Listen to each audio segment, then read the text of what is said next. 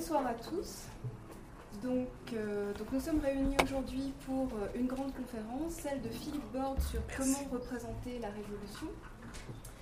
Et donc Philippe Borde est professeur en histoire de l'art moderne à l'Université de Lyon 2. Et euh, il a été également directeur à l'INHA, l'Institut national d'histoire de l'art. Du département des études et de la recherche, pas, pas, directeur général. du département des études donc de l'INHA, l'Institut national d'histoire de l'art. Et euh, donc M. Borde est spécialisé en particulier dans. Euh, non, non, mais dans, dans l'étude euh, des dans l'étude de la peinture et en particulier donc sur la période de la Révolution française et de l'Empire. Donc je, je, vous laisse la parole.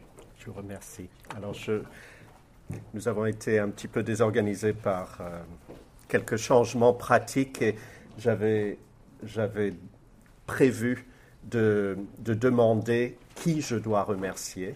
Euh, et je, donc, je n'ai pas eu le temps de le faire. Donc, euh, je remercie tous les responsables du département des arts de l'ENS de cette invitation qui me permet d'évoquer d'une manière synthétique et partielle euh, des idées développées dans un essai que j'ai publié au mois de juin euh, chez Gilles Fage, l'éditeur Fage Édition, ici à Lyon, Représenter la Révolution, les 10 août de Jacques Berthaud et de François Gérard. Donc, euh, ce que je vais.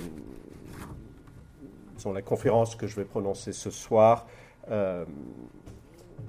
est un, je dirais pas un résumé, sont des extraits, des, des, des, recompositions, avec à la fin euh, une très belle citation que je n'avais pas lorsque j'ai écrit ce livre euh, et qui, qui, est vraiment très à propos. Alors, comment représenter la Révolution? Tentons de définir la Révolution française par ce que l'on en retient. Elle pourrait se résumer à sa portée historique, l'abolition des privilèges aristocratiques, puis de la royauté et l'avènement de la République, le régime dont la France jouit encore aujourd'hui. Il faudrait aussi invoquer l'adoption d'une devise, liberté, égalité, fraternité, qui demeure un aiguillon politique et social. Les trois couleurs ayant remplacé les fleurs de lys demeurent le point de ralliement de cette modernité. Cependant, elle trouve son incarnation dans les acteurs ayant occupé le devant de la scène, de Louis XVI à Robespierre, et dans les événements successifs dignes de mémoire qui auraient changé le cours de l'histoire. La prise de la Bastille le 14 juillet 1789, le renversement de la monarchie le 10 août 92, la chute de Robespierre et la fin de la terreur le 27 juillet 1794 ou encore le coup d'État de Bonaparte le 9 novembre 1799. Dans ces deux derniers cas, on retient moins les dates précises que le mois républicain auquel ils sont. Elles sont ces événements sont associés, Thermidor et Brumaire. Le souvenir de certains événements s'est consolidé grâce à la résonance des œuvres d'art qu'ils ont inspirées. Au premier chef, le serment du jeu de paume et la mort de Marat de Jacques-Louis David. J'en veux pour preuve que vous avez sûrement connaissance de ces événements, mais que leur date, le 20 juillet 1789 et le 13 juillet 1793, vous sont moins familières que celles que j'ai énumérées. Au temps des monarchies, dans la plupart des contrées d'Europe, le talent des peintres, des dessinateurs et des graveurs a souvent été mis au service de l'actualité des entrées royales, des cérémonies et des fêtes organisées par les cours et par les municipalités, au service des exploits sur le théâtre de la guerre et même des événements qui se produisaient dans le domaine des arts et des lettres. Dans l'art de la tapisserie et en peinture notamment, les suites retraçant de manière flatteuse la vie des princes et des papes sont nombreuses au XVIIe et XVIIIe siècle. Tout au long du XVIIIe siècle, les faces de la monarchie avaient suscité une iconographie abondante, mais souvent commerciale, donc minorée et relativement ignorée par les historiens de l'art. Je pense aux estampes. Mais sous la Révolution, l'attrait de l'actualité devint si puissant que sa représentation acquit la place prééminente dont ce genre a joui par la suite au XIXe siècle dans les productions des peintres et des graveurs, puis dans les reportages photographiques qui de nos jours continuent à alimenter les magazines. À mon sens, l'art de la Révolution française, ce qui en a constitué son expression la plus élevée et ce qui a infléchi le plus durablement l'évolution de la peinture, n'est pas à chercher du côté des innombrables portraits, allégories ou caricatures réalisées à l'époque, qui appuient les mutations en cours, mais dans les représentations des événements. Il est frappant de constater à quel point des notions ayant permis aux historiens de saisir l'époque comme la foule ou la journée, ainsi que d'autres plus difficiles à fixer sur fond de bouleversement, comme l'énergie ou la violence, trouvent leurs équivalents dans les représentations. Et aussi combien les principes à l'œuvre dans l'émergence de cette nouvelle iconographie historique ont été peu dégagés. Il est vrai qu'une telle, analyse se heurte au fait que les supports et les médiums, peinture, dessin, gravure, bas-relief, ont chacun leur propre code visuel, dicté par des conditions techniques, économiques et historiques de création et de diffusion. L'interaction entre ces médiums, et en particulier le prestige de l'eau forte, le prestige que l'eau forte acquiert du fait de sa rapidité d'exécution, une temporalité en parfaite adéquation avec le temps révolutionnaire est d'ailleurs une donnée majeure pour appréhender la situation artistique.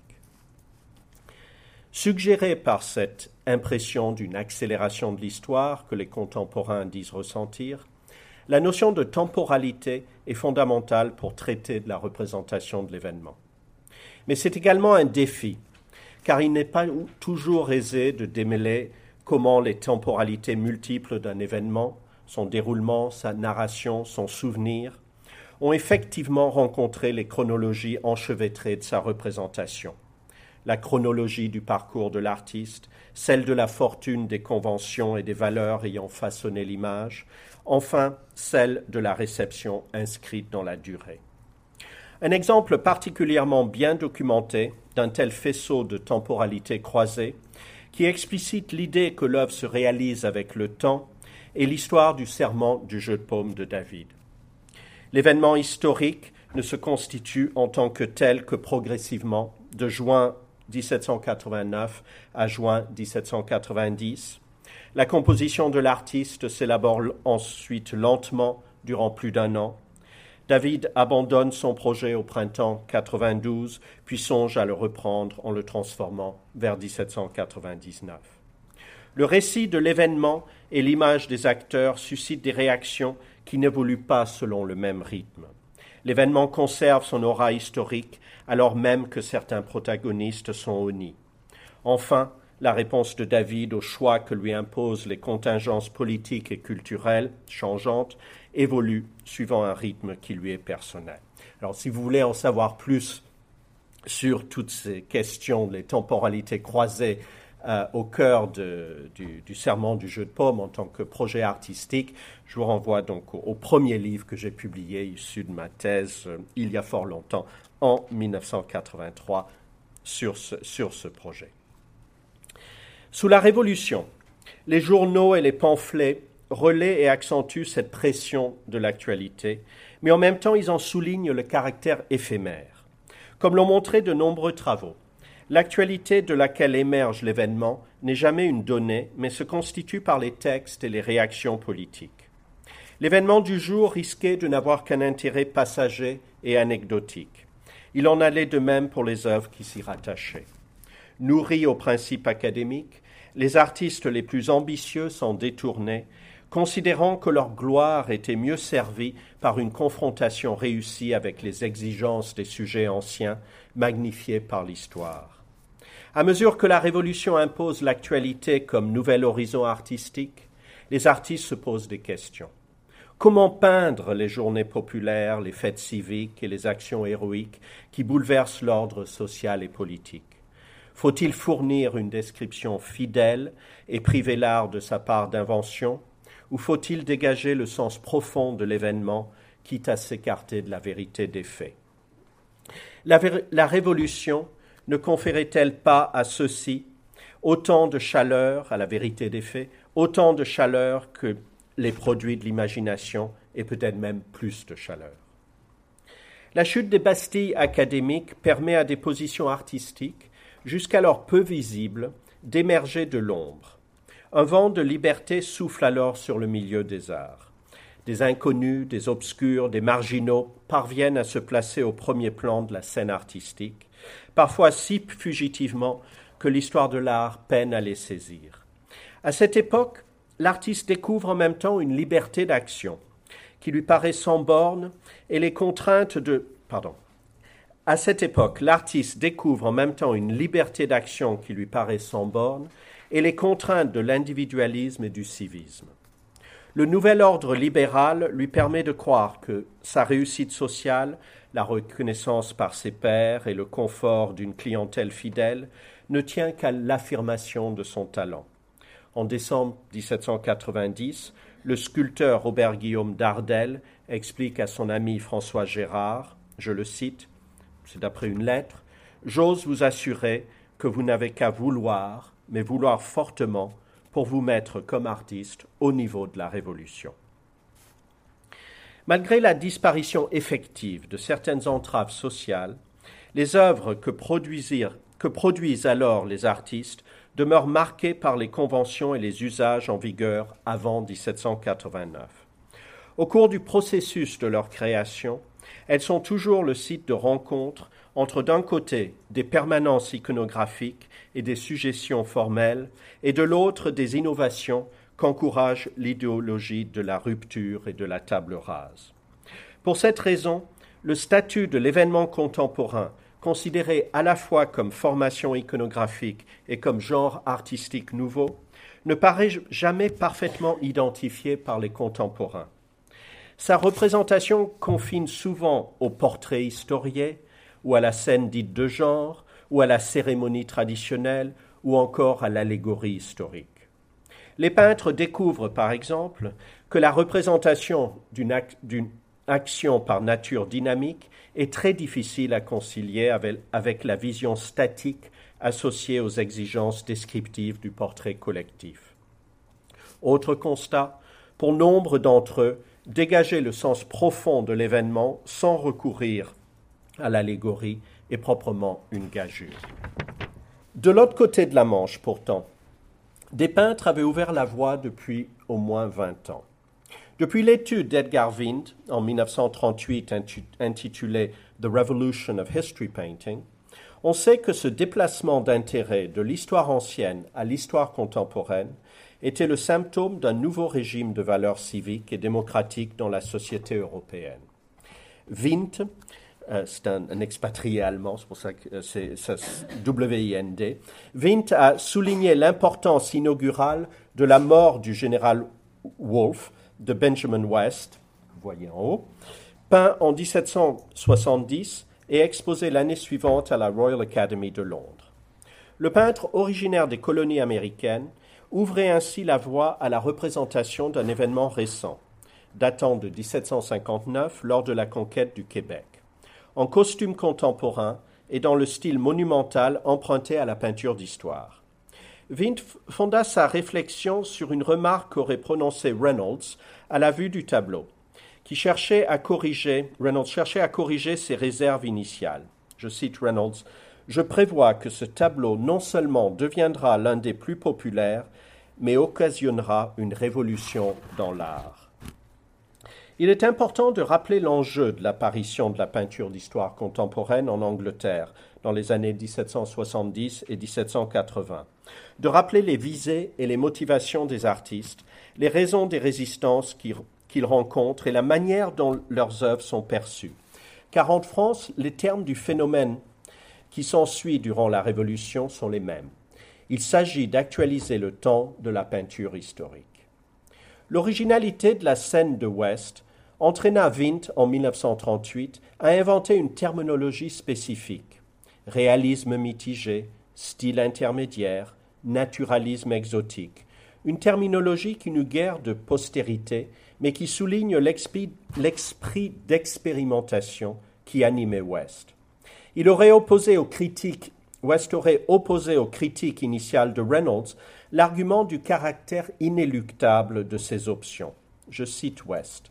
Je veux, je veux marquer la date, le lieu et les parties qui se sont engagés dans l'événement.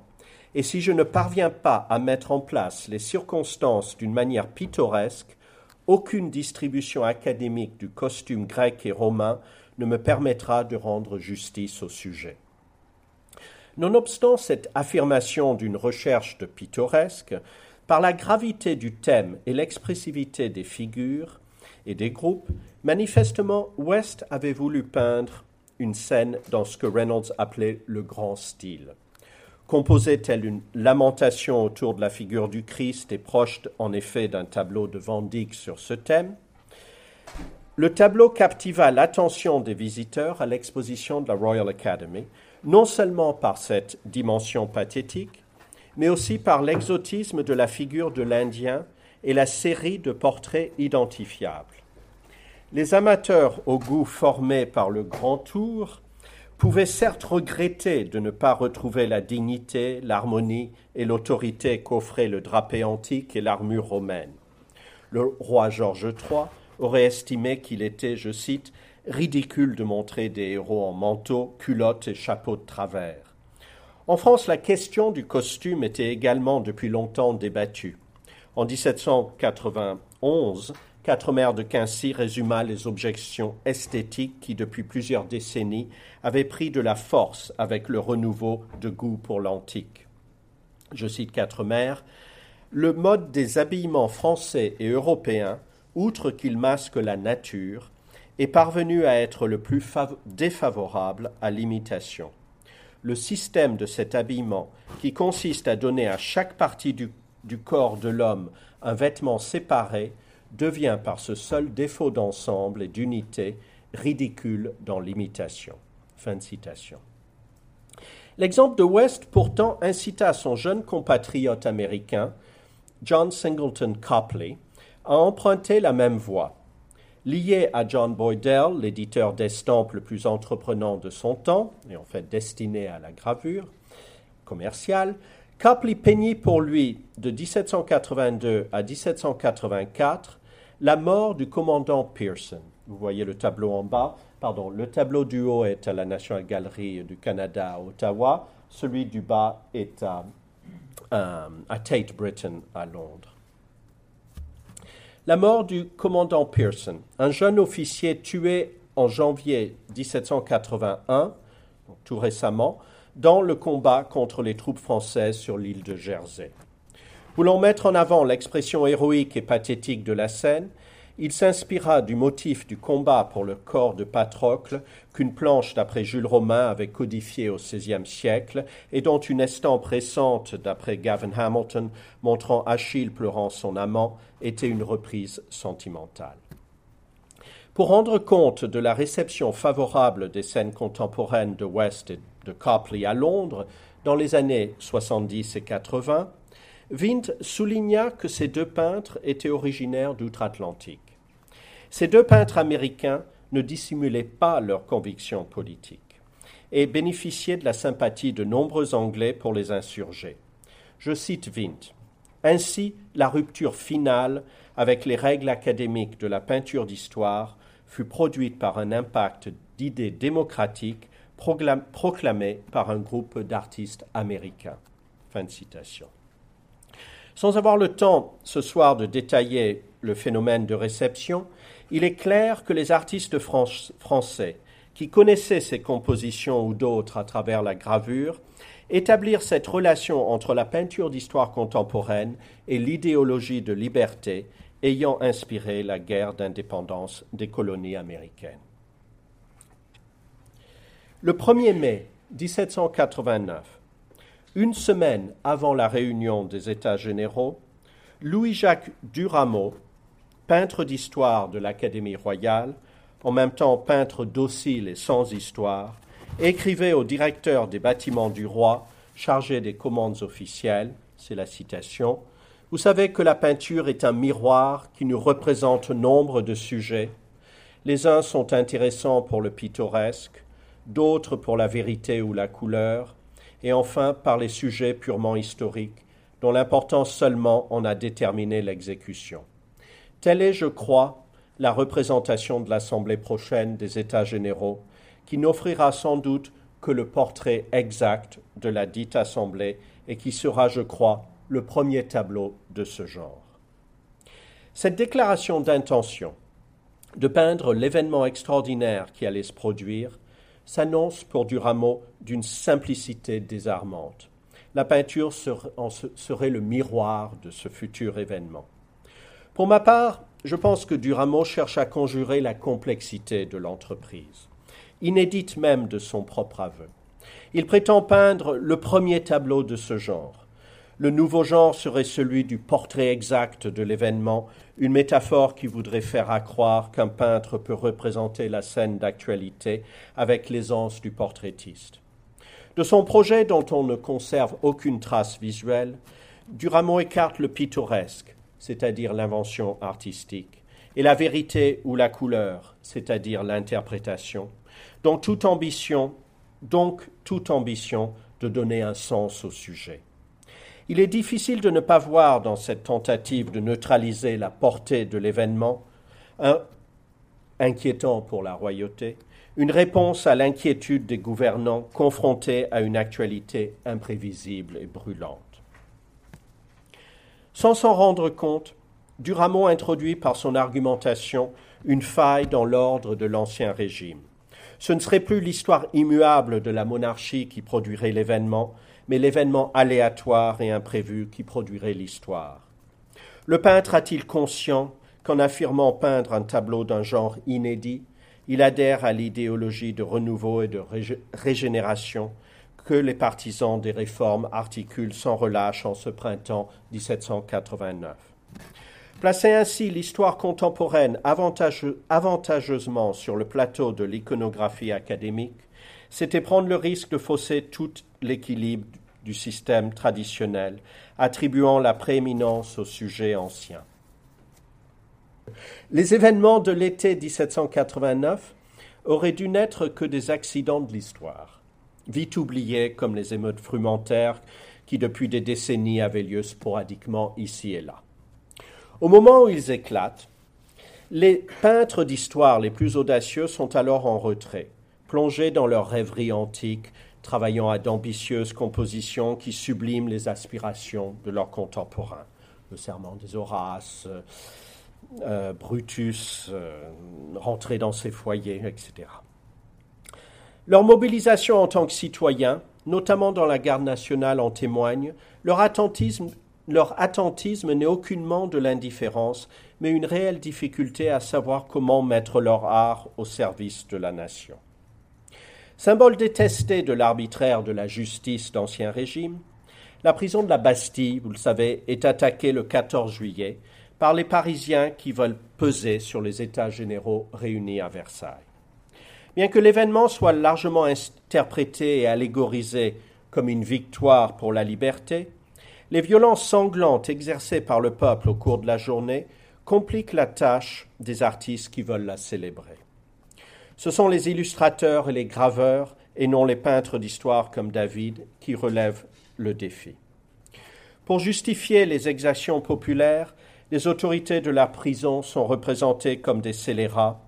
Le terrain est cependant miné, toute évocation de violence finit par se retourner contre ses auteurs. Le graveur et le dessinateur pouvaient montrer la masse de citoyens anonymes sans avoir à tenir compte de la société qu'ils formaient l'anonymat de la figure sur l'estampe ne mettait pas seulement en suspens son identité, mais aussi le processus d'identification propre au portrait. Le motif graphique renvoyait à une abstraction telle que la foule ou le peuple. En revanche, le peintre d'histoire, qui plaçait à l'avant-scène de sa composition une figure populaire, même anonyme, lui procurait une identité forte simplement par sa présence picturale.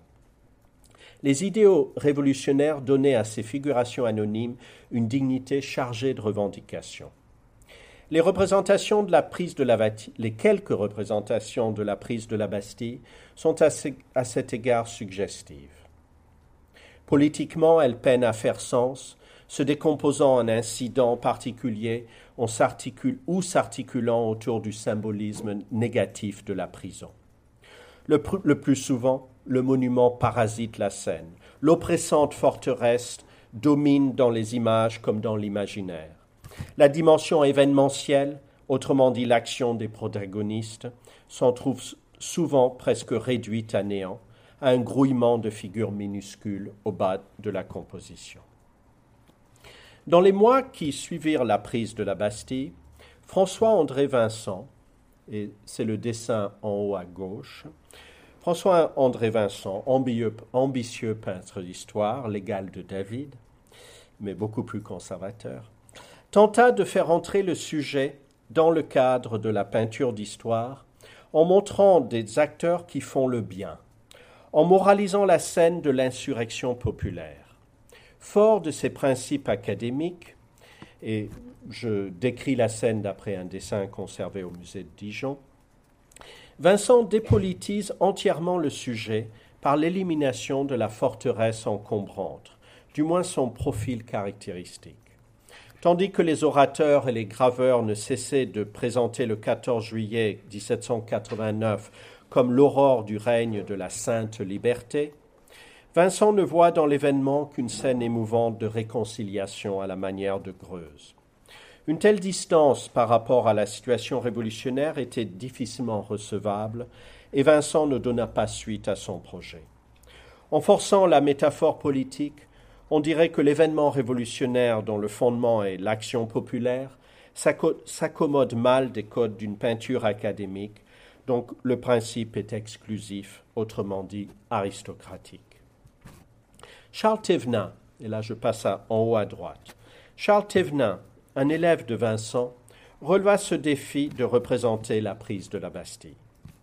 En mars 1790, l'annonce d'une eau forte de sa composition, puissamment dramatique et riche en, en contrastes, parut dans la presse avec une longue description.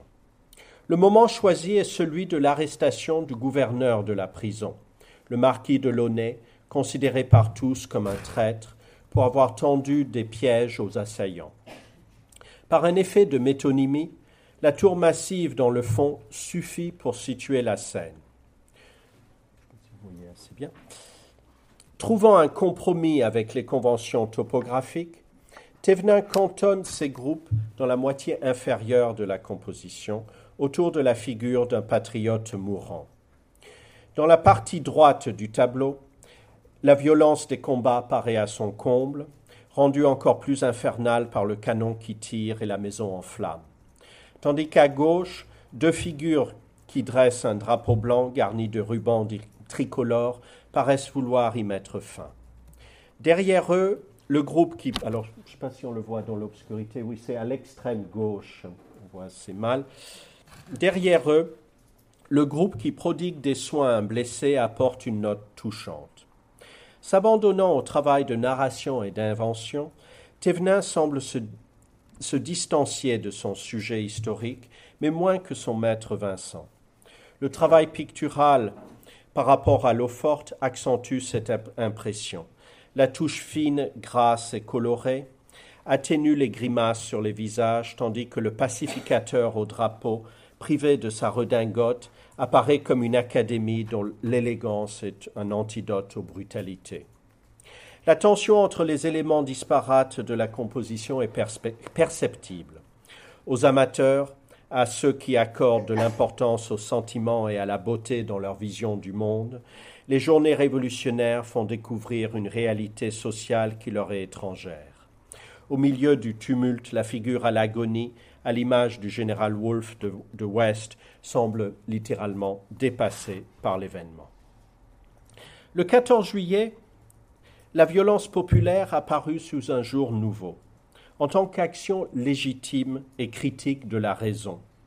Motivée selon les cas par la sincérité, l'opportunisme ou le cynisme, sa représentation devint aussitôt l'index de la position politique de l'image. Cela est mis en évidence par un autre tableau ayant trait à l'histoire de la prise de la Bastille. C'est le tableau qui est juste en dessous et comme celui de Thévenin qui est conservé au musée Carnavalet. Euh, des tableaux de, de petit format, plutôt des tableaux préparatoires à des grands tableaux. Si son statut est indécis, je l'attribue à Charles-Paul Landon, sa date ne fait pas de doute. Durant la terreur, vers 1793-94, quand le conformisme le plus, plus absolu exerce sa pression sur les esprits. Le tableau montre un degré de violence qui n'appartient généralement qu'au domaine de la caricature contre-révolutionnaire. Pourtant, les deux figures allégoriques descendant du ciel au milieu de l'attroupement de Parisiens situent le sujet du côté des principes de la Révolution. Minerve, déesse de la raison, tient au-dessus de la tête une banderole portant l'inscription La prise de la Bastille, tandis que la liberté vengeresse brandit d'une main une épée avec le bonnet rouge et de l'autre une torche. Des génies les accompagnent portant des plaques où figurent des mots d'ordre liberté ou la mort, mort au tyran, règne de la loi, dont la tonalité radicale, encore inconnue en 1789, renvoie clairement à l'an 2, 93-94. Les détails sanguinaires abondent. À gauche, deux cadavres à la tête tranchée sont à terre, un enragé les piétine, brandissant une tête et un couteau recouvert de sang. Je ne sais pas si vous voyez en, bas à gauche. Au centre, un homme lève une hache dont la lame est rougie. Dans le fond, une tête est portée au bout d'une pique. Des hommes s'affairent autour d'une lanterne en préparation de quelques mises en scène macabres. L'ambiguïté définit cette représentation l'homme du peuple débraillé au premier plan, marchant sur les corps, est outré à la manière d'une figure conçue par Hogarth, de même que d'autres patriotes, tandis que l'infortuné à genoux au centre appelle la compassion. Et à titre de, comparaison, je vous montre un motif analogue, donc un, révolutionnaire euh, plutôt déplaisant, euh, qui brandit une tête et qui effraie euh, telle la tête de Méduse qui effraie une, une, femme qui, qui, se, qui, se, voile la tête. Et euh, c'est une gravure en fait euh, exécutée à Londres en 99 qui fait partie d'une série et celle-ci évoque les massacres à Lyon euh, à la fin de 93. Donc ce détail c'est assez proche de, du tableau et qui, qui suggère l'ambiguïté. D'autres détails du tableau ne sont pas moins ambigus. Parmi la foule, ceux qui, par leurs attitudes et expressions, paraissent s'accorder avec les violences, côtoient des âmes sensibles que la scène, semble désoler. Dans le cadre des contraintes que la politique du comité de salut public imposait à la pensée en l'an 2, on ne peut exclure l'hypothèse d'une imagination qui force le trait pour complaire aux autorités. L'intrusion des deux allégories justicières, littéralement rajoutées à la scène, appuie cette interprétation. Avec leurs inscriptions, elles ont pour fonction de dissiper l'ambiguïté de l'image et de fixer le sens de la violence. Mais dans l'économie visuelle du tableau, la conjonction narrative et formelle entre, entre l'allégorie et l'événementiel ne se produit pas. Cette donnée fondamentale marque une rupture par rapport au modèle mêlant l'idée allégorique et le fait historique, vanté au XVIIIe siècle par d'André Bardon et d'autres. Il vante le, modèle rubéniste, la, la galerie du Luxembourg. L'histoire de l'absolutisme était par nature allégorique et son évocation accueillait sans difficulté les formes idéales tandis que l'empirisme des Lumières s'attache à raisonner les faits et à en décrire les effets. La Révolution de 1789 oblige à accepter leur imprévisibilité et leur irrationalité comme un ordre du réel. Le premier anniversaire de la prise de la Bastille fournit l'occasion de rassembler toute la population au Champ de Mars à Paris devant l'école militaire. Tous, de Louis XVI aux participants les plus humbles, prête serment de fidélité à la nation, à la loi et au roi. L'ampleur de l'événement impressionne les contemporains et inspire les artistes. Mais quelle distance doivent-ils adopter pour le représenter? L'envie est grande de prendre du retrait et d'évoquer l'immensité de la scène, à l'instar d'Hubert Robert, en même en même temps, le centre de l'action est l'hôtel, hôtel qui est minuscule ici, le centre de l'action est l'hôtel de la patrie érigé au milieu de l'amphithéâtre, vers lequel tous les regards se dirigent. Lafayette, commandant de la garde nationale, y prononce le serment au nom du roi, et à l'instar de l'auteur anonyme du tableau que je vous montre à droite, l'envie n'est pas moins puissante de le mettre en valeur. Donc il y a ce problème de la distance à adopter par rapport à l'événement. Euh, que, faut-il célébrer? Les acteurs, le sens, la nation entière, euh, ses représentants. Euh, le tableau d'Hubert Robert est à Versailles. Ce tableau anonyme, proche de Louis Boilly, mais les spécialistes de Boilly ne veulent pas me suivre. Moi, je trouve que c'est vraiment proche de Boilly. Euh, donc, le tableau est à Carnavalet. Plutôt un portrait historien. La fondation de la République française en septembre 1792 voit s'exprimer des positions esthétiques radicales critiquant je cite, le respect superstitieux pour, je cite encore, la mascarade antique, et exhortant les artistes à illustrer les faits héroïques et les événements fameux de la Révolution. Pour le sculpteur Jean-Joseph Espercieux, qui rédigea un rapport en avril 1794 pour la Société populaire et républicaine des arts, l'association des artistes ayant remplacé l'Académie, L'idéologie démocratique indique la répartition des, sujets républicains entre, je le cite, les faits qui sont l'ouvrage du peuple tout entier, correspondant aux journées révolutionnaires destinées à être célébrées dans l'espace public, et les faits particuliers, c'est-à-dire les actions vertueuses des citoyens qui inspirent des images destinées à être contemplées dans un cadre privé. Cela a pour but de réduire la distinction entre peinture d'histoire et peinture de genre. L'idée que la moralité de l'œuvre et la sincérité de l'artiste importent plus que le sujet est implicite dans l'appel lancé aux artistes de la République par le Comité de salut public en avril 1794, en pleine terreur, un appel à concourir, à, je cite, à représenter à leur choix les époques les plus glorieuses de la Révolution française. Appel dont les termes évitent de réduire l'histoire, vous le noterez, à l'événementiel. À la différence des concours de sculpture et d'architecture annoncés en même temps, aucun sujet précis n'était proposé aux peintres. C'était une manière d'affirmer qu'il n'y avait plus officiellement de hiérarchie entre les sujets, ce qu'ont compris la centaine d'artistes en soumettant quelques 140 esquisses, peintures et dessins. On trouve des, proportions à peu près égales. Dans des proportions à peu près égales, des représentations d'événements majeurs, des allégories et des actions héroïques et civiques. Donc événements, allégories et actions héroïques, plutôt scènes de genre. Cette dispersion des langages picturaux atteste les artistes ont encore des doutes quant aux missions que leur assignent les autorités. Mais les termes du concours officiel, qui associent le sujet contemporain et l'instauration du régime républicain, sont clairs quant à l'importance première accordée à l'histoire depuis 1789. Voici le plan du château des Tuileries qui est cité d'un ouvrage de l'époque euh, publié en à Londres en 1994, récit historique de la Révolution du 10 août.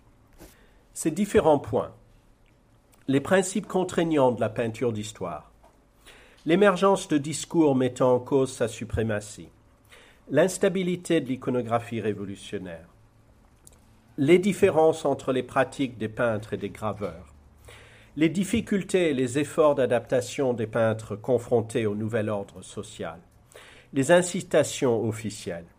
Tous ces points vont aider à appréhender les représentations du 10 août 1792. On sait que l'insurrection populaire a été immédiatement perçue comme une journée historique, une seconde révolution qui mettait un terme à la longue histoire de la monarchie française et qui instaurait le régime républicain.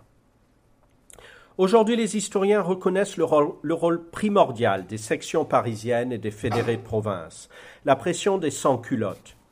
Ce que Jacques Godchot avait naguère compris contre l'interprétation marxiste dominante d'Albert Mathieu à Albert Soboul, qui majorait la responsabilité de Robespierre et des futurs montagnards. Deux actions distinctes, en deux sites distincts, ont marqué cette journée. Ces deux actions vont correspondre aux deux images que je vais mettre en valeur. Dans la nuit du 9 au 10 août, le palais des Tuileries, où résidait la famille royale, donc vous voyez le palais des, Tuileries, la barre verticale à droite, défendu par environ 4000 hommes, dont 900 gardes suisses, fut assiégé, du côté de la cour royale par les sectionnaires et les fédérés, réclamant par la force la déchéance du roi. À leurs yeux, Louis XVI était un traître qui soutenait la contre-révolution et minait l'effort de guerre. Menacé, le roi accepta de se soumettre sous la protection de l'Assemblée, qui délibérait non loin de là, dans la salle du manège, sur le côté nord du jardin des Tuileries. Ceux qui avaient orchestré ce scénario de refuge voulaient contraindre le roi au rappel des ministres girondins et désamorcer le conflit sanglant qui s'annonçait entre les gardes des Tuileries et les sections. En fait, le combat s'engagea dans l'enceinte du palais après le départ du roi. Incidents et revirements se succédèrent, des scènes de fraternisation, puis des coups de feu meurtriers qui embrasèrent le palais et ses abords des scènes d'humanité et des scènes de cruauté. L'assaut eut lieu avec le renfort de canons apportés dans la cour royale et dirigé contre la façade principale du bâtiment où étaient retranchés les partisans du roi. Quelques trois cents morts chez les insurgés, quelques cinq ou six cents chez les défenseurs des Tuileries. Des deux côtés, les pertes furent lourdes. L'Assemblée nationale, où peu avant ces combats, le roi et sa famille avaient trouvé refuge, fut le théâtre du second événement majeur de la journée. Les sections qui pétitionnaient en faveur de la déchéance du roi depuis le début du mois venaient de dissoudre la municipalité parisienne et envoyèrent des commissaires à l'Assemblée. Sous la pression, les députés, jusqu'alors irrésolus, durent reconnaître la commune insurrectionnelle de Paris, puis prononcèrent la suspension du roi et la convocation d'une convention nationale élue au suffrage universel qui aurait la responsabilité de confirmer sa déchéance. La famille royale passa la journée à l'écart dans la loge, des rédacteurs du journal de l'Assemblée nationale, connu aussi par le titre de journal logographique. C'est pour ça que vous entendez parler parfois de la loge du logographe. Car selon les termes de la Constitution, les députés ne pouvaient pas délibérer en présence du roi. Louis XVI et Marie-Antoinette durent se résigner à voir défiler des insurgés délégués par les sections venus clamer leurs revendications pendant que les combats faisaient rage. Souvent exposé et souvent reproduit, le tableau de Jacques Berthaud, la signature complète de l'auteur est apparue lors d'une récente restauration, parce que sachez que euh, depuis, euh, depuis 30 ans. il y a trois Berthaud, il y a trois artistes qui s'appellent Berthaud, et euh, le tableau circulait de l'un à l'autre. Je vous avoue que, que je m'étais trompé. comme je, dénotais une esthétique de la gravure dans cette, approche descriptive, je, penchais plutôt vers, Jean Duplessis Berthaud, mais en fait c'est Jacques Berthaud, un peintre de bataille, qui en est l'auteur. Souvent exposé souvent, et souvent reproduit, le tableau est une image de référence. Aux yeux de nombreux historiens et historiens de l'art qui l'ont invoqué, il constitue un témoignage visuel allant de soi, pouvant être reproduit presque sans commentaire. On sait que le tableau fut montré au, au salon de 1793, exactement un an après la scène représentée. La façade des Tuileries que l'on voit sur la gauche les costumes militaires et civils, les cadavres, les mêlées et charges confuses des combattants soulignent les visées documentaires de l'auteur. Elles sont si affirmées et si efficaces que l'analyse de l'image sert généralement non pas à révéler l'invention qui caractérise la création artistique, création picturale, mais à développer l'idée d'une sorte de vérité de la représentation. Un aspect frappant du tableau de Jacques Berthaud est le choix de minorer l'architecture. Le palais a perdu de sa superbe. Rien ne laisse deviner son ampleur véritable ni sa fonction exacte. L'attention du spectateur est dirigée sur les combats. Les gardes suisses sont sur le seuil de l'entrée, bien reconnaissables à leur veste rouge. Certains se sont aventurés dans la cour où plusieurs ont déjà péri. D'autres sont sur le point d'être abattus. Chez Berthaud, les cadavres sont nombreux et ils sont des deux camps. Rouge et bleu sont également victimes de la violence des combats. La partie gauche de la composition illustre un véritable carnage. Notons aussi que les sectionnaires marchent sous un drapeau semé de fleurs de lys, en lambeaux, comme pour signaler la rupture avec la monarchie constitutionnelle. La composition avec ces incidents épars s'inscrit dans la tradition de la bataille sans héros, genre que Fritz Saxo, un autre émigré allemand en Grande-Bretagne, inventeur de l'expression en 1939, fait remonter à Agnello Falcone à Naples au XVIIe siècle et qui en Italie s'épanouit grâce notamment à Jacques et Guillaume Courtois. Au XVIIIe siècle en France, Francesco Casanova et Philippe Jacques de Louterbourg le pratiquèrent avec succès et lui donnèrent un tour plus pittoresque. Ils furent parmi les nombreux peintres qui, à l'instar de Berthaud, alimentèrent un marché prospère pour des chocs de cavalerie et des scènes de combat, sont les titres dans les livrets de salon. Le motif du cavalier au premier plan du 10 août de Berthaud est une figure essentielle du genre. En somme, Berthaud a représenté la journée révolutionnaire à la manière d'une scène de bataille, retenue seulement par les contraintes de la description historique et topographique. Il présenta son tableau au Salon en août 1793 dans le contexte de crise créée par la proscription des Girondins les revers aux frontières et l'assassinat de Marat le mois précédent. Peu de critiques trouvèrent opportun de s'exprimer et il n'est pas sûr que l'exposition ait attiré beaucoup de visiteurs. Pourtant, un anonyme, parmi les rares commentateurs à rendre compte du salon, s'intéressa au 10 août de Berthaud. Je le cite, c'est un petit peu long, mais cela détaille la composition. Enfin, c'est une rare réaction à la composition. Tous ceux qui ont été témoins de cet événement conviendront avec nous qu'il ne s'est jamais livré aucune action où il y ait eu plus de confusion et de tumulte. Et notez que la confusion est, à l'opposé de le principe même de la peinture d'histoire, de la représentation de l'histoire. Cependant, l'auteur fait avancer avec la froideur d'un mouvement mesuré les combattants disposés par peloton. On n'y sent point cet enthousiasme, cette chaleur de composition qui doit inspirer l'effroi. Point de ces tons chauds qui brûlent la toile, point de ces expressions dans les figures, de ces efforts dans les attitudes, de ces contrastes de situation qui impriment le mouvement à tous les objets. De plus, on doit être surpris de la maladresse du peintre qui a placé sur le devant un Suisse renversé sur lequel se précipitent deux patriotes, les armes à la main. La maladresse. Au reste, comme nous avons remarqué que l'auteur avait de la netteté, du soigné dans le pinceau, nous lui conseillons de l'employer dans des sujets où ses qualités ne sont pas des défauts. Fin de citation. Depuis la récente restauration du tableau, on ne comprend pas ce reproche de froideur les oppositions entre le rouge et le bleu sur toute la largeur, ainsi que la fumée le feu des canons et des fusils embrasent la scène, comme dans la prise de la Bastille de Thévenin. La touche de Berthaud est cependant moins affirmée, convenant sans doute mieux à des scènes paisibles, il est vrai. Il se voit reprocher une conception trop descriptive, trop peu picturale, trop peu énergique, et implicitement un désintérêt pour la portée historique de la journée ou la transmission de la portée historique de la journée. Le critique se montre plus ému devant une œuvre illustrant la même scène, aujourd'hui perdue par Jean Desfonds, un peintre quasi inconnu. La différence entre les titres des deux tableaux est éloquente et explique sans doute l'écart entre les réactions du critique anonyme.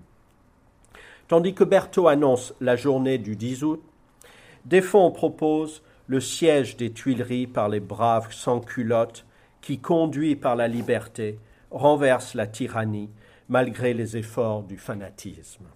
titre explicite. Si cette vision est sans, sans ambiguïté, on ne, peut, on ne, peut, pas en dire autant du tableau de Berthaud. La brutalité de l'incident au premier plan choque le républicanisme du critique, car elle déroge au principe selon lequel le trait de courage à la guerre doit toujours se conjuguer avec le trait d'humanité. En réponse au terme du concours décrété en avril 1794 par le Comité de salut public que j'ai évoqué, alors que la République française avait seulement 18 mois d'existence, François Gérard choisit de représenter la scène fondatrice de la suspension du roi par l'Assemblée le 10 août. Je n'ai pas indiqué que le, le, tableau de Berthaud est à Versailles, mais malheureusement dans des salles fermées au public. Euh, et le dessin de Gérard est au, cabinet des, arts, au département des arts graphiques du Louvre. Et en dessous, euh, le dessin du serment du jeu de paume de David qui appartient au Louvre mais qui est conservé à Versailles. Le titre sous lequel le dessin de Gérard fut enregistré et exposé dans le cadre de la compétition invoque des notions catégoriques qui élèvent l'événement au niveau de l'histoire. Je cite le titre. Le peuple français demandant la destitution du tyran à la journée du 10 août. Fidèle à la démarche de son maître David, Gérard a voulu, en peintre d'histoire, développer une pensée profonde tout en respectant la vérité de l'événement. Il adopte le parti formel du serment du jeu de paume en enfermant les acteurs dans un lieu clos, en les ordonnant par groupe comme sur une scène de théâtre, en les repoussant. Il étudie soigneusement le dessin, l'expression et le costume de chaque figure. La nature populaire du régime républicain oriente d'autres choix. Gérard devait caractériser le sentiment puissant de révolte et de rupture ayant motivé la journée du 10 août.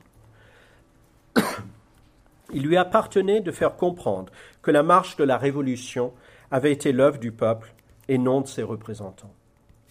Dans sa composition, il montre le peuple en armes, autant martyr que vainqueur, qui imite les gestes des députés du tiers dessinés par David, plutôt, non pour Gérard, non, pardon, le peuple en armes, autant martyr que vainqueur, qui imite les gestes des députés du tiers, non pour rassembler ses forces, mais pour les épuiser à dénoncer la famille royale et leurs suppôts. À la différence des hommes réfléchis et immobiles de 1789, qui résistaient en campant sur leur position, je ne sais pas si vous connaissez le sujet, ils refusent de se séparer malgré l'ordre royal, et ils s'attendent à être, à être euh, agressés par, euh, par les gardes du roi. Donc c'est une, résistance immobile, une résistance qui, qui, qui euh, de, ce, de ce pack, de ce, ce groupe compact. Donc à la différence de cette stratégie de, de résistance dans l'immobilisme, dans l'immobilité plutôt, en 1789, le peuple des sections ne pouvait qu'être montré en mouvement, agissant d'instinct plus que par raisonnement. À cette date, les sans-culottes parisiens étaient cependant aux prises avec les modérés de la Convention. Le comité de salut public s'efforçait de contenir leur énergie, voire de l'instrumentaliser. Tandis que David, à un incident près, avait prôné l'unisson, Gérard échafaude plutôt un équilibre dynamique entre les insurgés. Les députés sur les gradins, je vais montrer l'image, enfin je peux la montrer d'ailleurs, voilà. Les députés sur les gradins,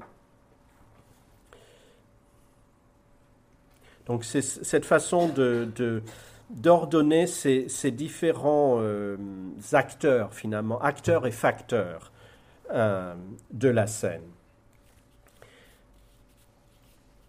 Les insurgés, les députés sur les gradins, le président et le bureau de l'Assemblée, donc à droite, les spectateurs dans les tribunes et la famille royale dans la loge du logographe à l'extrême droite. Euh, présence maléfique qui inverse et neutralise l'excès de vertu du peuple. Au cours de la, je vais détailler un peu tout cela. Au cours de la journée, les vainqueurs des Tuileries défilèrent en déposant les coffres et bijoux qu'ils avaient découverts chez le roi aux Tuileries. Bien en évidence au centre de la composition, ces trésors rendus attestent du désintéressement du peuple et de la cupidité de la famille royale. Les sacs d'argent servaient à financer la contre-révolution et à corrompre les patriotes. La loge en arrière du président de l'Assemblée était en réalité fermée par des rideaux. Gérard la dessine avec des barreaux pour annoncer le sort qui allait être réservé au roi et à sa famille. De même que ses bijoux, la coiffure extravagamment rocaille qu'il attribue à la figure hautaine de Marie-Antoinette. Alors, je ne sais pas si vous voyez Marie-Antoinette. Marie-Antoinette avec une figure donc, qui double en hauteur son, visage. Il faut, il faut regarder en détail le, le dessin, enrichi de perles, de pierres et de plumes. Donc cette coiffure la condamne par opposition à la matrone à l'extrême gauche de l'avant-scène. Celle-ci figure d'une dignité classique telle la femme de Brutus dans le tableau de David et représentée réclamant justice pour son fils blessé. Valorisée par sa position dans l'axe central de la perspective, en mère s'adressant à une autre mère, elle interpelle la reine à travers la composition. Bien plus que le roi que Gérard désigne comme le tyran dans son titre, figuré comme un être faible dominé par la reine, il est derrière la reine, celle-ci est l'objet principal de la vindicte populaire. En haut à droite se trouve le président de la séance, Pierre Vergniaud ou alors Élie Gadet, tous deux des Girondins qui occupèrent la fonction au cours de la journée. Autour de lui, des sympathisants du roi manifestent leur dépit et leur désarroi en voyant la victoire du peuple. Parmi eux, sans doute, Gérard a voulu figurer des députés girondins qu'une justice expéditive avait entre-temps envoyés à l'échafaud. L'homme le plus en vue du bureau, qui se retourne sur sa chaise, semble reprocher un royaliste interdit Voilà votre œuvre. Le président, les deux poings sur la table, se raidit pour faire face à la tempête. Sous la pression, il va devoir déclarer, sans doute contre son gré, la suspension du roi. Pour le reste, les autres députés et les spectateurs dans les tribunes y sont unanimes à soutenir le peuple et à donner libre cours à leur joie. Malgré ce déferlement d'enthousiasme, la modération de Gérard ne fait aucun doute. Le peuple viole l'enceinte sacrée de la loi, mais les insurgés qui foulent aux pieds les attributs de la monarchie s'arrêtent aux marches de l'estrade où siège l'autorité législative. Les coiffures civiles et militaires sont les emblèmes d'une alliance populaire qui demande, c'est le mot employé dans le titre, la destitution du roi avec force, mais ce sera au président de l'Assemblée légitimement de la prononcer. La version ébauchée de la composition, qui emprunte les dimensions des tableaux de concours pour le prix de Rome, et là tous les historiens de l'art savent que les tableaux de prix, de Rome mesurent 1m10 par 1m45. Euh, mieux connu depuis son entrée en, l'an 2000 au Los Angeles County Museum of Art, présente un état plus avancé de la composition que la petite esquisse acquise par le Musée de la Révolution à Visil un an plus tôt. Bon, c'est cette euh, esquisse qui, je l'ai mis en petit parce qu'elle est effectivement petite, mais bon, euh, elle est exposée à Visil, à côté de Grenoble et l'autre est exposé à Los Angeles. Euh, le, changement le plus significatif concerne le personnage de blessé transporté par ses camarades, qui est dessiné agitant un bonnet de la liberté en signe de victoire. Sur l'ébauche, l'homme, oui, ça c'est dans le dessin. Sur l'ébauche, l'homme est devenu un pantin pathétique à terre. Je peux vous montrer. Voilà, donc c'est voilà, cette figure-là, qui dans le dessin a encore de la vigueur, euh, on va dire, et euh, donc euh, un peu au dernier moment, Gérard le transforme, comme, je dis, en, en sur l'ébauche, l'homme est devenu un pantin pathétique à terre, à l'image de Marat peint par David. Son cadavre sert de pièce à conviction pour l'accusation. Gérard cessa de travailler sur son ébauche avant de reporter les mots d'ordre figurant sur le dessin, plus de roi, patrie, égalité, liberté, inscrits sur la plaque et la bannière, placés bien en évidence au-dessus du groupe des insurgés dans le dessin. Ces textes, ces textes explicites et en même temps parasitent la scène figurative. Il y a de l'archaïsme et il y a beaucoup de, euh, je dire, la, pression est telle, euh, la pression de, faire passer des messages est telle euh, dans ce moment de, terreur que, le recours à ces archaïsmes des inscriptions est, est révélateur d'une difficulté à figurer. Il y, a des il y a de l'archaïsme dans cette façon d'insérer le texte dans l'image, un trait de l'art des années 1793-94, quand pullulaient les typographies prescriptives des affiches officielles collées à tous les coins de rue. De grandes estampes avec un mot d'ordre au centre d'un encadrement décoratif abondé dans les cafés et les bâtiments officiels. Le recours au texte dans l'image, comme dans le Marat de David, hommage à la gravité et à la beauté de l'épigraphie romaine, apparaît avant tout comme un moyen d'en contrôler la lecture. Au temps où le comité de sûreté générale sévissait, une interprétation imprévue pouvait avoir des conséquences funestes. Les bannières que Montgérard ont bien existé, mais la place qu'il leur accorde dans sa composition fut un choix artistique. À cet égard, l'esquisse de Visil, comme l'ébauche de Los Angeles, l'une comme l'autre sans les textes, apparaissent des œuvres plus libres, partant plus modernes. Bien que soutenu et encouragé après Thermidor par le directoire, Gérard n'eut pas à cœur de conduire son projet à son terme. On sait qu'il fut distrait par les mondanités et les plaisirs. Je vous renvoie à l'exposition consacrée il y a quelques années par le Musée des Beaux-Arts de Lyon à Juliette Récamier.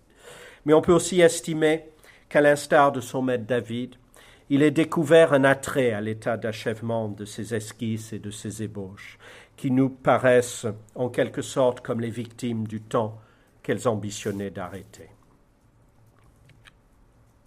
C'est dans la représentation, on vient de le voir, de l'action collective que s'affirme alors de la manière la plus originale un art véritablement nouveau, propre à la Révolution.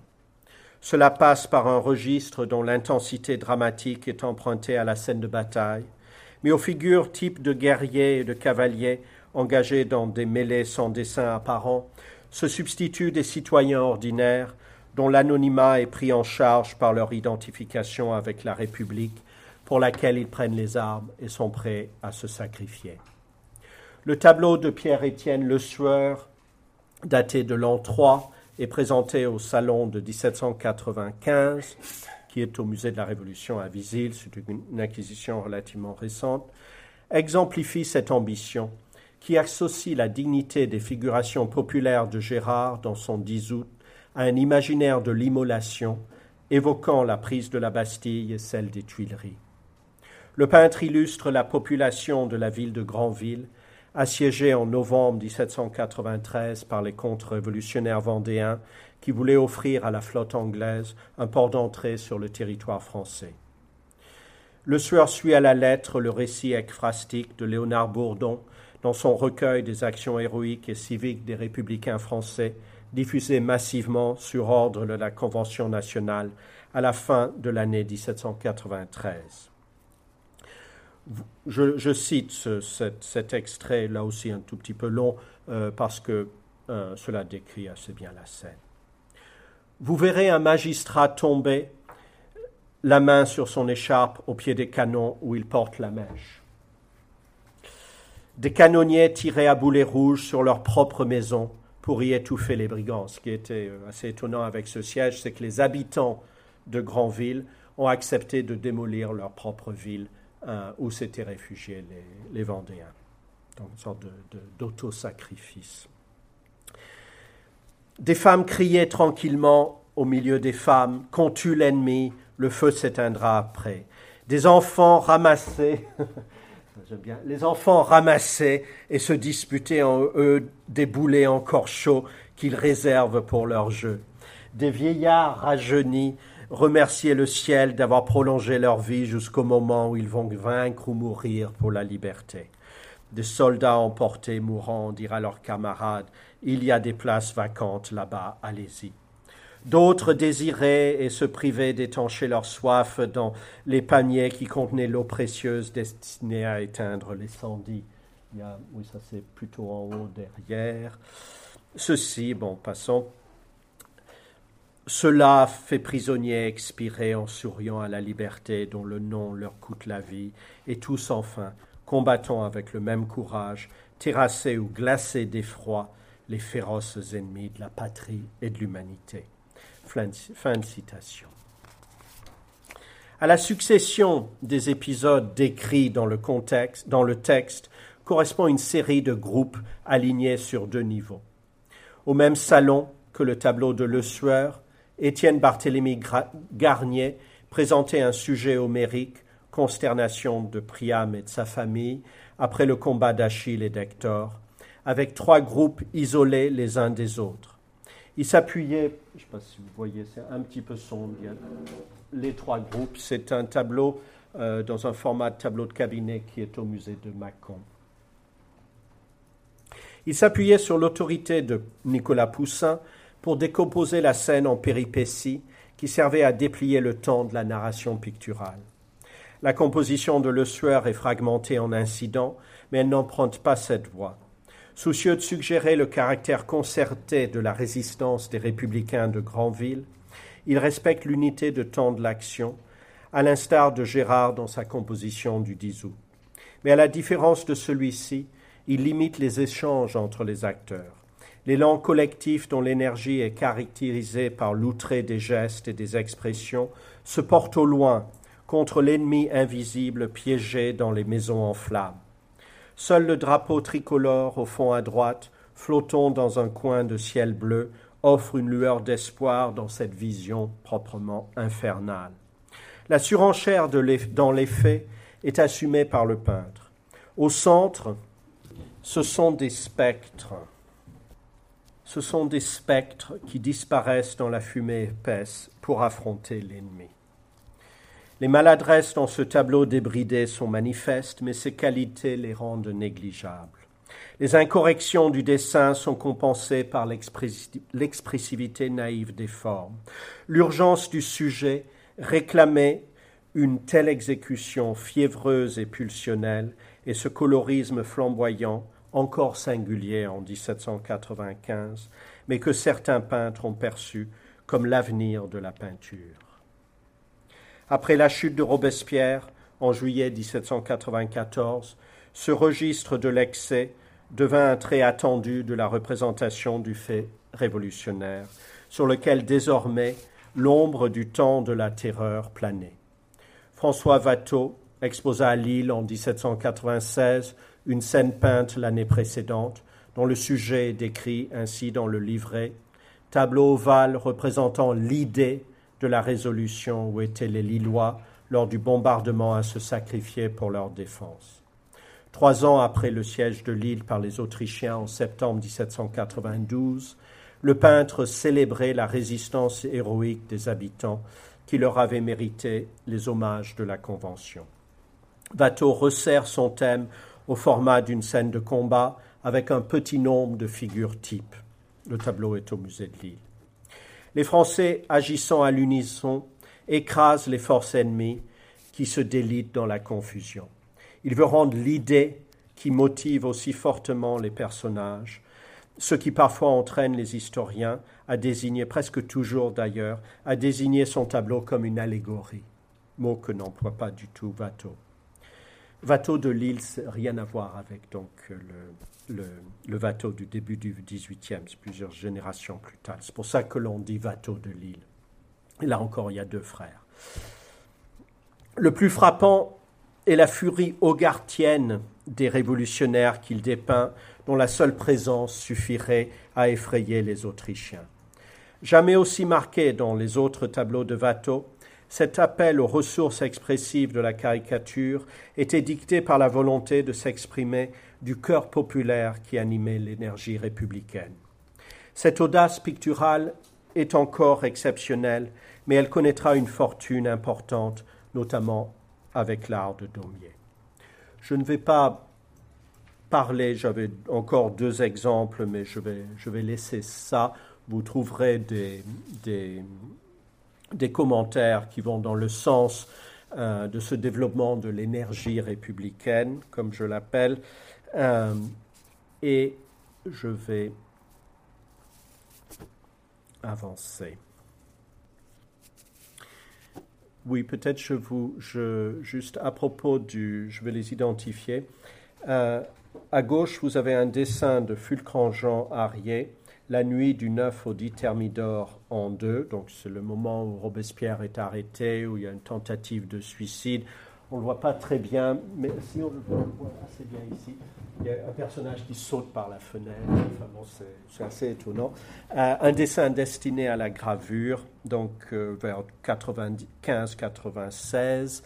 Euh, la gravure parue en 97.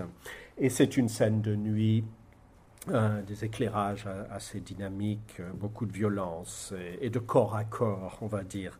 Et l'autre, c'est un dessin du lyonnais Philippe Auguste Hennequin les martyrs de Prairial, euh, c'est-à-dire euh, le suicide collectif du groupe de députés arrêtés après avoir soutenu les sans-culottes parisiens lors de, de, dernières journées insurrectionnelles, celle-ci euh, Prairial en 3 mai 95. Mais il n'y a personne pour entourer ces morts et les pleurer, à la différence de Wolfe dans le tableau de West, sinon le spectateur qui, sous le directoire et le consulat, ne peut contempler leur action généreuse qu'avec un mélange de regret, de dégoût et surtout d'incompréhension. En vérité, depuis Thermidor et le temps des victoires militaires, l'héroïsme n'a plus qu'un seul lieu, le champ de bataille.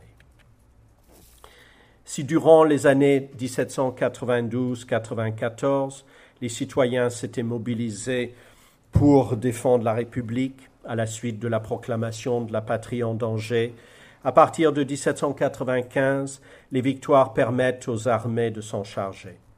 Les campagnes d'Italie et la campagne d'Égypte conduite par Bonaparte attirent tous les regards.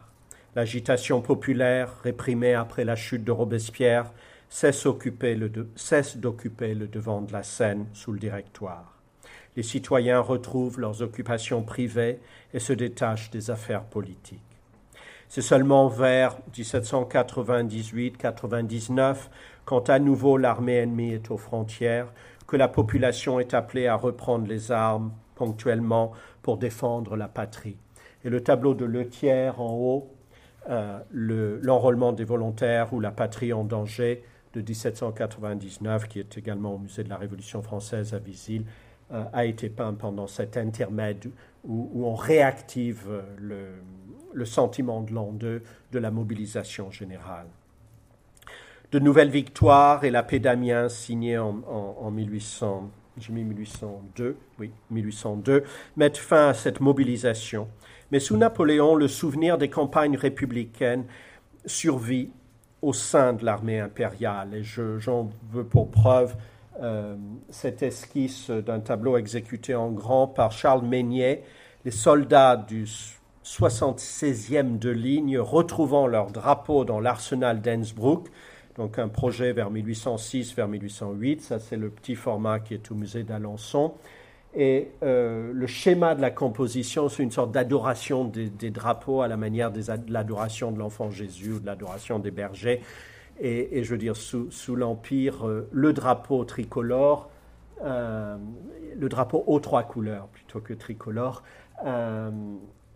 militaire, qui est retrouvé dans l'arsenal de Rendsbruck, donc qui avait été saisi par l'ennemi pendant les, guerres autour de, les combats autour de 1800, est transformé en une sorte de rappel euh, de, la dévotion républicaine envers le tableau. Et il y a des critiques, euh, qui, cela est confirmé, euh, il y a des critiques qui ont vu des enragés dans ces têtes-là, et dès qu'on emploie le terme enragé, cela renvoie forcément à l'an de bon. Tout ça est détaillé dans, dans mon essai. Sous l'Empire, la, concurrence entre diverses conceptions pour traiter l'événement persiste. Le principe du portrait collectif, l'héroïsation à la manière de la scène classique, l'esprit de reportage de la scène de bataille, la vision topographique, l'anecdotisme de la scène de genre, l'allégorisation historique. Ces différentes options s'affichent sur les cimaises du salon. Grâce aux commandes napoléoniennes, les œuvres sont en si grand nombre qu'elles imposent la contemporanéité comme norme. Sans disparaître sous la Restauration, la représentation de l'actualité historique occupa une place plus restreinte avant de retrouver sa prééminence sous la monarchie de juillet.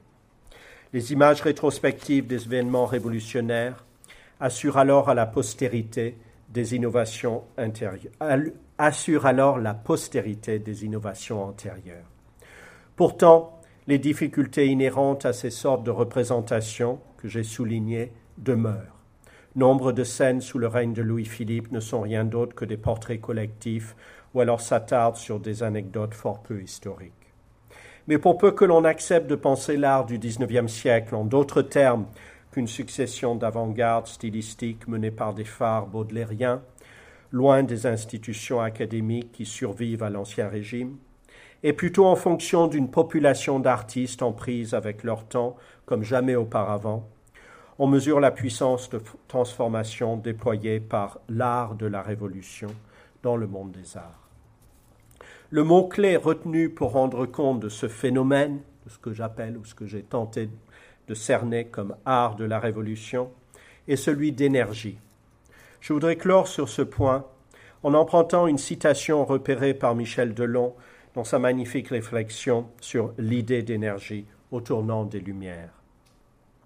En 1795, Léonard Snetlage, lecteur de français à l'université de Göttingen, publie un nouveau dictionnaire français contenant les expressions de nouvelle création du peuple français, qui doit aider, selon lui, outre, qui doit aider Outre-Rhin à comprendre les transformations inouïes que la France venait de connaître.